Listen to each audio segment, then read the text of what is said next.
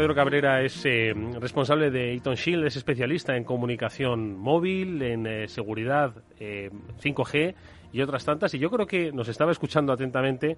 Es cierto que son cosas diferentes. Una cosa es el móvil, el dispositivo, pero no deja de ser una comunicación, ¿no? En este caso. Y yo creo que también, seguro que tiene una reflexión a propósito de lo que está pasando. Pedro, ¿qué tal? Muy buenas tardes y bienvenido. Muy buenas tardes a todos. Muchísimas gracias. Es un placer estar con, contigo para que, no sé, quizás una primera reflexión, ya no tanto sobre Pegasus, sino sobre la fragilidad de las comunicaciones móviles, ¿no? En este caso representadas por un móvil y es el protagonista, ¿no? De esta información, pero que nos hace pensar que, que pese a los avances, pues todavía hay muchas brechas, vulnerabilidades, inseguridades. Oye, sobre las que se trabaja para hacer un mundo un poco más seguro. ¿no? Correcto. Yo creo que eh, uno de los eh, motivos por los que, bueno, mi compañero que no está aquí conmigo hoy, pero Miguel Gallego y, no, y yo nos juntamos para, para examinar 5G era precisamente todas esas grandes novedades ¿no? que iba a aportar en términos de seguridad. Hay, hay bueno, pues escenarios eh, muy técnicos, no, no, vamos a entrar en, en, el detalle de todo eso, pero que se suponía que 5G podía solucionar. Y era uno de los grandes, ya os digo, fue yo creo que la, la principal eh, alarma de, por favor, que, que implanten ya, claro. Otra cosa es ver 5G en el libro y otra cosa es 5G en la calle. Teníamos que esperar a estudiar la seguridad real. Ya sabéis que una cosa es la seguridad del PowerPoint y otra cosa es luego toda la implantación, la configuración, que ahí es donde entran factores humanos y factores tecnológicos que hace que algo que teóricamente podría ser súper seguro, pues al final en la práctica sea una red más, pues con las mismas eh, bueno, pues vicisitudes del día a día que cualquier otra. Y eso fue lo que nos llamó la atención o, o estábamos ansiosos, voy a decirlo así, por ponernos manos a la obra, remangarnos y ver si efectivamente, y precisamente sobre todo lo que habéis hablado, una de las grandes, no sé si se puede llamar promesas, era que iba a proteger la identidad privada del abonado, que es eh, bueno, una de, de, las grandes identidades que está embarcada en el teléfono, ¿no? Y queríamos ver si precisamente se iba a proteger o no. ¿Y se protegía, Pedro? Pues eh, queríamos tener una visión global, porque obviamente ahí depende del operador, depende de la red, incluso depende de la ciudad en la que estés. Hicimos un análisis, eh, bueno, un muestreo, vamos a decir, estadístico en varias ciudades con todas las operadoras. También hay que tener en cuenta, voy a decir, rompiendo una lanza a favor, de que es muy pronto, en, la, en, el periodo de implantación de la red 5G todavía estamos al inicio. No es una red que esté totalmente desplegada en toda España. Con lo cual, bueno, pues la respuesta es no. Ahora mismo no se está protegiendo nada, no se utilizan esas herramientas. Eh, además, en ningún momento no es que se utilicen un poquito, es que no estaban en absoluto eh, en utilización. Pero bueno, pensamos eso, que, también estábamos viendo, de hecho en Madrid, de las tres operadoras, solo una tenía 5G SA y una de las que aquí en Madrid no tenía cobertura SA, curiosamente, en una ciudad, en Vigo, eh, sí tenía cobertura SA, con lo cual sí te hace ver ¿no? el, el, ese estado de la implantación que dices, yo creo que esto hasta dentro de unos cinco años no va a llegar a la madurez, ¿no? como lo podemos tener a día de hoy en, en redes 4G. Uh. Y Pedro, bueno, bienvenido de nuevo aquí. Eh, me surge una, una, duda y es que, bueno, ya sabiendo todo lo que hay, ¿no? Porque sabemos que los riesgos existen, todas las vulnerabilidades asociadas, ¿se está implementando toda la tecnología 5G de la mano de la seguridad? ¿O se está dejando también para que sea una siguiente fase? Primero vamos a ponerlo todo, que esté bien, que funcione, y luego ya vemos cómo lo securizamos. Pues es una muy buena pregunta porque precisamente 5G yo creo que uno de los eh, aspectos más eh, complejos que lleva a la hora de implementar es la parte más eh, alejada del teléfono de la red, que es el núcleo. Y el núcleo eh, requiere una infraestructura tremendamente tuneada.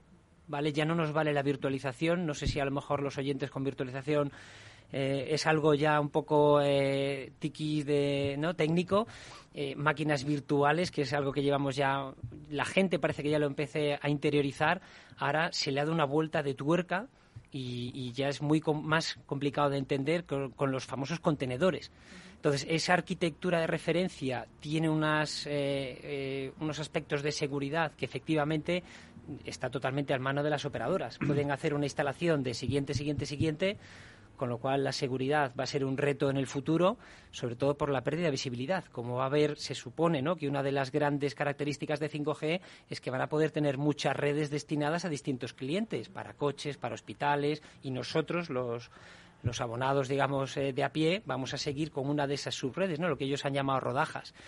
Entonces, eh, todo eso lo que implica es que en ese centro de la red, en ese centro neurálgico, va a haber muchas redes que eh, van a ser virtuales. Ese tráfico va a ser un tráfico virtual. Requiere que la configuración, cuando se diseña, permita tener pues esos indicadores de los que estabais comentando antes sobre los dispositivos, pero claro, ahora la superficie y la infraestructura es mucho más grande. Hay que ver cómo se monta. Eh, a mí me encanta el nombre y yo creo que a lo mejor es algo mucho más fácil de entender para todos, el orquestador. En el núcleo de 5G hay una figura arriba de todo que es la que va a dirigir todos los actores. Y es que es literalmente una orquesta. Salvo que ese orquestador va a poder decirle al violinista, oye, tú ahora no te necesito. Esa es la gran aportación de 5G. Todo es dinámico. Entonces yo voy a ir cogiendo músicos de lo que yo vaya necesitando, pero en función de mi necesidad. Si yo no necesito ningún chelo, lo borro directamente porque como es virtual, los voy eliminando y en función de la carga, de las necesidades y del uso de la red, pues vamos sacando a esos eh, actores. Entonces, toda esa película que os acabo de contar, que requiere minutos para procesarlo, cuando piensas en términos de seguridad, oye, ¿qué pasa si yo me cuelo en la orquesta como un chelo? Y no soy un chelo de verdad. Me he hecho pasar ahí, me he colado, empiezo a manejar el tráfico de la red. ¿O qué pasa si ataco al orquestador? Que obviamente es el gran objetivo de todo eso. De todas formas, de la misma forma que vosotros los especialistas estáis esperando a un despliegue mayor para poder testar ¿no? la seguridad, entiendo que los malos están también, eh, supongo que además un poco más adelantados ¿no? que, los demás testando ¿no? esas vulnerabilidades. ¿Dónde crees que puede estar la confrontación? Porque, claro, la seguridad 100% no va a existir ni, ni en el 5G. ¿no? Entonces, ¿por dónde crees que pueden ir un poquito los principales riesgos? ¿Por dónde crees que deben estar ahí los malos viendo, viendo por dónde entrar? Pues si son los malos que están sentados en la silla con las manos en el teclado, seguramente ahora mismo estarían buscando lo que se llama la interconexión de las redes. Toda red para que podamos llamar cuando estamos en 5G, podamos hacer una llamada a otra red, a nuestro primo cuñado que está en otro país, pues la red 5G se tiene que interconectar. Eh, obviamente esas son las grandes puertas de esas redes que tienen que existir, eso no se puede cerrar y viene siendo un caballo de batalla desde hace tiempo ¿no? en, la, en la seguridad de las redes móviles. El malo de verdad, no el que está sentado ahora mismo, sino el que está haciendo un diseño en una hoja y está calculando, que ese es el que a mí me da miedo, ese estará pensando en lo que os acabo de contar, en el core de la red, en que si lo mismo, no sé si os acordáis, en Tesla, que les consiguieron meter eh, un software para minar criptomonedas dentro de eh, su red de contenedores, Claro, el conseguir meter dentro de esas redes un software eh, indetectable es más fácil por esa pérdida de visibilidad que os he comentado antes. Entonces, si yo estuviese diseñando ahora, eh, mi diseño iría por ahí sin lugar a dudas. Porque, bueno, yo quería darte, si acaso, un pasito para atrás para nuestros eh, oyentes que puedan entender un poco cómo ha ido el paso de 2G, 3G, 4G, 5G en seguridad y un poco también en funcionalidades para que se hagan un poco la idea del, cambio tan brutal que supone 5G. Y añado una cosa que además quería preguntar Pablo, es decir, ahora mismo todos estamos en 4G, bueno, yo no conozco a nadie que igual Pablo lleva 5G. Es que no sé si realmente es 5G. Eso hay que nos diga Pedro si realmente es 5G. Pero el, teléfono pone 5. Aquí pone 5G. ¿Tú tienes 5G? Sí, ahora mismo. El teléfono pone 5. Aquí en Capital Radio hay 5G. Momentito. ¿Has visto, Edu? Estamos, vamos. 4G. Yo tengo 5, ¿no? 4. A ver, Pedro, cuéntanos, cuéntanos. ¿Esto ¿qué, me pasa? ¿Qué me pasa, doctor? No hay que entrar en barrena. Lo primero, si tu teléfono no está actualizado, si no lo has comprado hace poco, no vas a ver hablar 5G, con lo cual, lógicamente, no va a poder nunca... Tiene mejor aspecto que el de Pablo, ya te digo yo. Pues entonces ya nos vamos a la red, que es lo que os he comentado antes, en Madrid, de las tres grandes operadoras, no quiero dar ningún nombre, lo que vimos, creo que os hablo de memoria, fue en febrero, es que solo una aquí tenía 5G de verdad, lo que nosotros llamamos de verdad. Sabéis que 5G se puede instalar de dos maneras, la solitaria y la no solitaria. Solitaria es solo tengo una red 5G con su núcleo, lo que os comentaba antes, o la red eh, no solitaria, que es eh, unas antenas 5G, pero que al final van a hablar con el núcleo de la red 4G. En ese caso, mm, era el caso donde a nosotros en el teléfono también veíamos, os hablo hace dos años, el 5G, el iconito 5G, pero lo que nos chocaba es que cuando ya entras, pones el teléfono en un modo especial que se llama modo ingeniería para, oye, dime realmente qué frecuencia estás viendo, y veíamos que era todo 4G. Entonces, oye, si estás conectado a una frecuencia 4G, ¿por qué pones el iconito 5G? Se supone, y todo tiene una explicación, que hay un modo dual en el que el teléfono tiene dos antenas, entonces la principal está conectada a 4G y la secundaria, cuando el teléfono lo determina y cuando la red le deja, podría crear una segunda conectividad con la red 5G. Eso es lo que eh, bueno, está detrás de esa, el, el acrónimo famoso de la red 5G no solitaria, el NSA mm, intentábamos tener alguna manera de auditar qué uso de la red 5G hacía en este modo y era muy complicado. Llegamos a la conclusión que, no nos fiamos, ni Miguel ni yo nos fiamos del iconito. Cuando pone 5G, eh, yo no me fío. es una conclusión personal, opinión totalmente personal, pero había mucho... Ah, mucho de programador de, oye, ¿y qué pongo? If cobertura rara, then go to o print 5G, tal cual. bueno. pues, eh, pues eh, igual o sea que Edu, estamos en el mismo caso, solo que tenemos un número u otro. Es, un teatrillo vuestro móvil. vale, pero no, quería añadir un poquito, eh, es decir, esa evolución del 2G, 3G, 4G, 5G sumar una pregunta que formulaba Pablo Fuera. Bueno, formúlala tú. Que... Bueno, pero déjale que cuente todo esto y ya le Es que está unido, ¿no? Porque hay gente que tiene ahora sí, a ver, un teléfono viejo. La, pregunta viene un poco... 2G, ¿no? Sí, viene un poco por el tema, sobre todo hemos visto al presidente de la Comunidad de Cantabria, que es eh, Revilla, que, que, mm, que, ha salido en todos los medios, eh, pues entre comillas, presumiendo bueno, sí, entre comillas, presumiendo de que él tiene un teléfono antiguo que es del año 3 y como es de un teléfono antiguo a ese no le hackean. Entonces él está seguro con eso. Claro, nosotros los que somos de seguridad, cuando eso es como decir que con un Windows 98 95 está más seguro que con un 10. Entonces te arrancas los pelos un poco cuando lo oyes. Entonces quería preguntarle un poco a Pedro también por, por esto, si realmente un teléfono más antiguo que no tenga un sistema operativo Android o iOS es más seguro que los teléfonos actuales. Es una muy buena pregunta eh, y me vais a perdonar que me enrolle un poquito, la voy a contestar bien. Eh, para que la gente nos entienda, en un teléfono el problema es que estamos acostumbrados a ver un único objeto, con lo cual pensamos que pues, es nuestro teléfono y la seguridad es la de eso.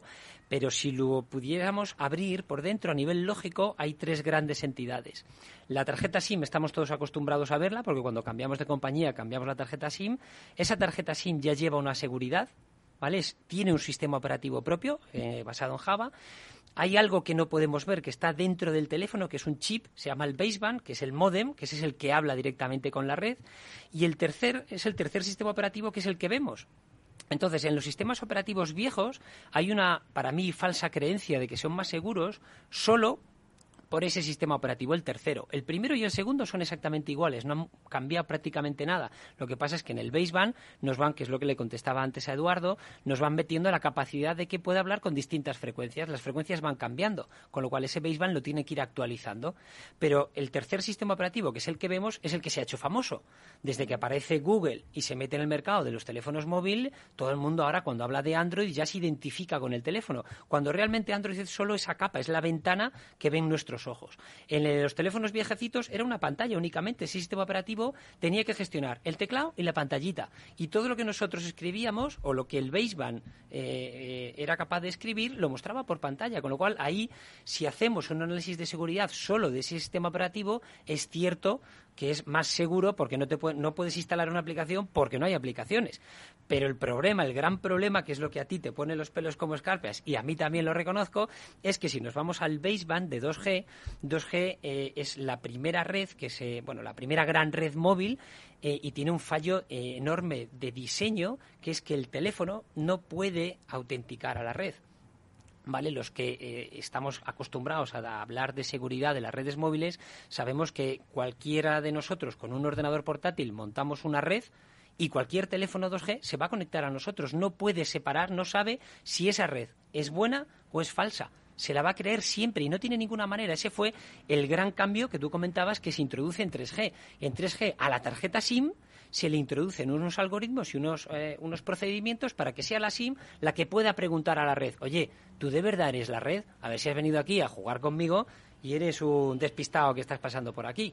Entonces, ese para mí, y yo creo que para cualquier técnico que haga un análisis de riesgos de un teléfono que es solo 2G, aunque es cierto que el tercer sistema operativo, ¿vale? Que es tan rudimentario que no tiene todos esos problemas de seguridad que puede tener a día de hoy el iOS o Android, pero es que el baseband se lo va a comer todo, perdonadme la expresión tan vulgar, pero cualquier red que se haga pasar por ahí eh, va a poder interceptar el tráfico 2G, tanto de voz como de datos, va a poder manipular el tráfico 2G, tanto de voz como de datos, va a poder hacer todo, tiene el control total sobre ese baseband. Perdonadme por esta explicación tan larga, pero todo esto para concluir que en Android 12 ha habido una feature, una característica que es deshabilitar 2G. Lo que estamos buscando todos es que se deje de utilizar las redes 2G por todos los eh, compromisos que hay. Me preguntan muchas veces en las charlas que doy, mm. oye Pedro, ¿hay redes falsas 5G y 4G? Y dices, sí, pero no son funcionales. Todos esos ataques lo que hacen es llevarte una red falsa 2G. Se llaman los famosos ataques de downgrade y al final de todo hay una celda falsa 2G. Con lo cual, si podemos evitar tanto la falsa creencia de que el 2G es más seguro como el usar redes móviles 2G, pues todos viviremos en un mundo con más cultura, como decíais antes, ¿no? Y más seguro, desde luego, en cuanto a redes móviles. Sí, es interesantísimo. Y me surge la duda también de por qué no se deshabilitan las redes 2G directamente si son inseguras y están causando precisamente esos problemas. Por el coste que tiene. Todas las operadoras han invertido en el despliegue de antenas en el territorio geográfico de su país un dinero enorme en montar las redes 2G. No sé si os acordáis que al principio el Ministerio tenía un KPI de cobertura que se tenía que llegar al 99,99 creo que era de cobertura eh, para bueno pues todos los planes de Europa de transformación y todas esas mm. historias.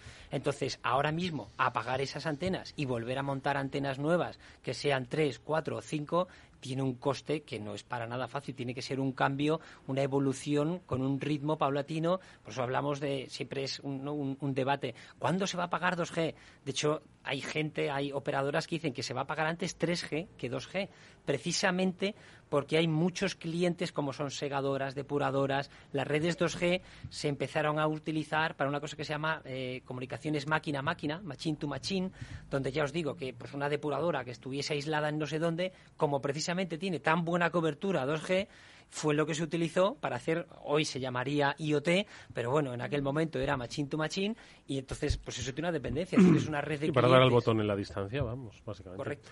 Oye, de todas formas, mm, yo creo que Mónica comentaba un poco sobre esto, pero mira, cuando eh, hablamos de seguridad en las comunicaciones, ¿De quién es la responsabilidad? ¿Del fabricante del dispositivo, del fabricante de la aplicación, de eh, la red de comunicaciones eh, que se lanza y de las antenas que se ponen? ¿Quién tiene la responsabilidad de darnos seguridad?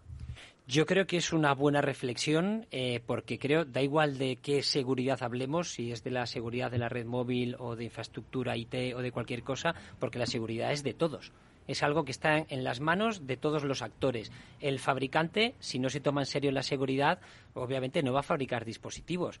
la operadora de la red tiene que configurar la red teniendo la seguridad en cuenta. Y nosotros, como usuarios de la red, tenemos que cuántos eh, lo típico, ¿no? Vas a una sala, ¿cuántos de vosotros tenéis el PIN 0000 o 1111? La seguridad depende de todos nosotros. Yo puedo tener el Tesla magnífico que lo han fabricado con seguridad, que la red me pone seguridad, pero yo como usuario no confío en la seguridad y el PIN que voy a poner al Tesla es 0000 y no voy a activar ninguna opción de seguridad y no vale absolutamente de nada. Con lo cual yo creo que la seguridad es un compromiso entre todos nosotros. Es como la, como la parte de la nube que siempre hemos hablado, de la seguridad compartida, que aunque sea el ordenador de otro, tú eres el responsable de darle seguridad a los datos, ellos van a ser el responsable de darle seguridad al sistema operativo o a la aplicación que estés utilizando y, y, el usuario también es responsable de no hacer clic en los enlaces y en los documentos que te llegan. O sea que esto en, en, comunicaciones móviles es, es, un poco lo mismo. además, la verdad es que es un tema apasionante y aparte yo vengo también con mis, con, con mis fricadas a, por ello. Eh, yo he estado viendo también vídeos de la última FESICON y había visto un par de charlas, todavía no he terminado de verlas, pero las dos van dirigidas al baseband. Están buscando vulnerabilidades en baseband. ¿Qué crees que los que están buscando allí o qué es, cuál es el escenario de ataque que se, que se dibuja ahí? Correcto. Eh, antes eh, estabais hablando, Mónica y tú, precisamente de los ataques de cero clic. Y es que, según habéis hablado de eso, venía a mi cabeza uno de los más antiguos, que era precioso, se llamó, se bautizó como Broadpound. Sabéis que Broadcom es un fabricante de chipsets y, y obviamente, eh, o sea, el que tu objetivo del ataque sea el baseband te da control total, lo que acabamos de hablar sobre todo el teléfono. Las comunicaciones no las hace ni Android ni iOS. Ellos preguntan al baseband y le envían la información al baseband de, oye, quiero llamar a este número o quiero mandar un mensaje a este número, pero quien realmente lo hace va a ser el baseband. Con lo cual, si infectamos el baseband o la SIM, que son otros ataques, no me has preguntado por ellos, son preciosos, son mucho más bonitos, eh, tenemos un ataque persistente. Podéis apagar el teléfono las veces que queráis, podéis hacer un upgrade a iOS 27 y 14 si queréis, que la infección sigue ahí. ¿Se puede infectar una SIM? Sí, sí, por supuesto. Hay una presentación en 2014 de Routine SIM Cards de Caster Noll. Es muy bueno ese investigador como os he dicho antes, tiene un sistema operativo Java y, si me enrollo, por favor, hacerme un gesto. Eh, entonces, enviando un SMS, de los SMS no conocemos nada, conocemos un 1%, que son esos SMS de texto que nosotros leemos. Pero hay otros SMS que son el, mayor porcentaje, que son binarios. Hay muchos que son OTA, es over the air, que es lo que utiliza la operadora para actualizar nuestra SIM. Lo mismo que el router de casa es actualizado por algo que suena más a la gente, el famoso TR69, los routers todo el día nos lo están actualizando y nos lo cambian, la SIM exactamente igual. Cuando una operadora compra a otra operadora, no tenemos que llevar la SIM a la tienda para que nos la actualicen, lo hacen remotamente. Entonces, toda esa gestión remota de las SIMs se hace mediante mensajes, son lo mismo que utilizamos nosotros, pero el lenguaje es binario, son ceros y unos. Entonces, mandando esos SMS binarios, se demostró que eh, las tarjetas SIM respondían, se identificaban con qué algoritmo se había cifrado y además se podía instalar aplicaciones remotamente. Claro, si esto volvemos a lo mismo, si yo tengo mi red 2G con la cual yo puedo interactuar con tu móvil libremente, vamos, el ataque es inmediato. No, bueno, es inmediato. es lo primero que pensaría si yo fuera un gobierno, ¿no? hipotéticamente hablando, y quisiera invertir en este tipo de mm, juguetes, pensaría en una celda falsa que eh, cuando te conectas, pues te va a instalar una aplicación dentro de tu SIM. La aplicación es Java, este, lo tenéis publicado, se llama STK SIM Toolkit y puedes decirle a la SIM eh, lo que sea. Lo único que eh, depende es cómo se ha configurado esa tarjeta SIM. Al instalar la aplicación nos puede pedir una contraseña o no. Si no nos pide contraseña, pues podemos instalar ahí lo que queramos. Esos son los primeros software que se utilizaron para localizar personas te da igual el teléfono, el coste, digamos, de ese ataque es mucho menor que lo que requiere, como tú comentabas antes, ¿no? estar todo el día buscando eh, vulnerabilidades de día cero para los sistemas operativos iOS o Google, que tienen muchos medios. ¿Quién a día de hoy está buscando vulnerabilidades en el, sistema operativo de la tarjeta SIM? Vamos a suponer que la industria eh, ¿no? que está detrás de estas eh, tecnologías también está invirtiendo en seguridad, porque como hemos dicho antes, esto es de cuestión de todos y ellos han sido hackeados y estarán preocupados en su seguridad. Vamos a hacer una brevísima pausa. Esto es, apasionante, la verdad.